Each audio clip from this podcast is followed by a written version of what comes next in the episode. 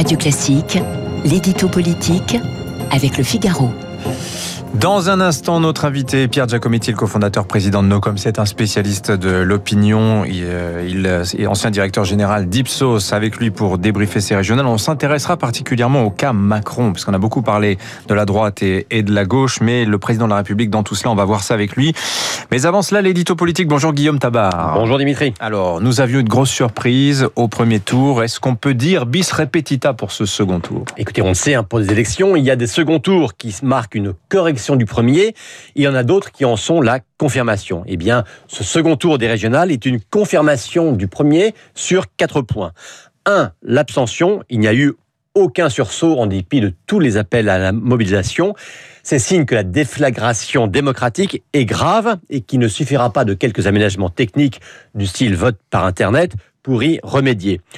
Deuxième confirmation, le ressac du Rassemblement national. Il avait chuté au premier, il recule encore au second tour. Il y a deux drames pour Marine Le Pen. Un, c'est le retour du plafond de verre. Et deux, c'est que finalement, le Front républicain a marché en PACA. Troisième euh, confirmation, le triomphe des sortants. Si l'on met de côté la Réunion qui a basculé euh, à gauche hier soir, c'est la première fois, je crois, dans toute l'histoire électorale que 100% des sortants, 100% des sortants en métropole euh, sont reconduits. Enfin, quatrième confirmation, l'effondrement de LREM et de la majorité.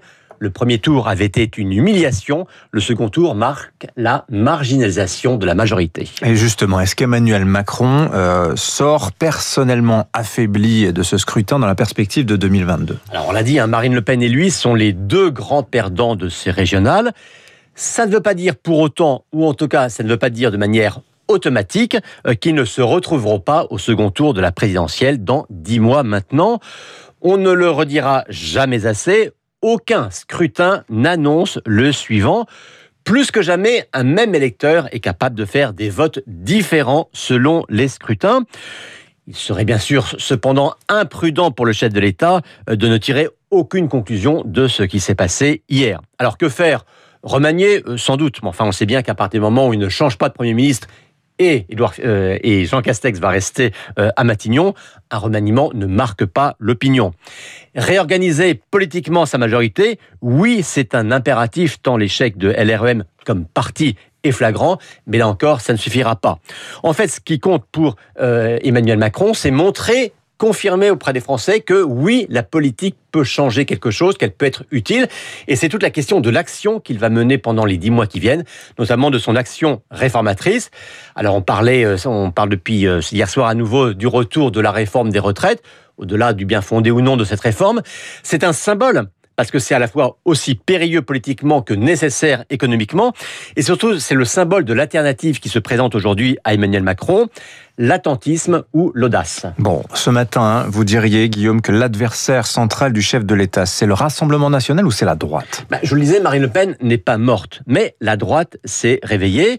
Euh, elle a pour elle un défi qui est de représenter une alternative euh, crédible à Emmanuel Macron. Et là maintenant aussi un devoir qui est de trouver l'incarnation de cette alternative. Le paradoxe, c'est qu'avec tous ces présidents de, sortants, région sortants réélus triomphalement avec des scores impressionnants, eh bien, la compétition ne peut être que plus vive. Pour la droite, il y a donc aujourd'hui une urgence à trouver rapidement une méthode euh, sur laquelle tout le monde s'accordera pour choisir un candidat et un seul. Guillaume Tabar du Figaro. Merci Guillaume. 8h15.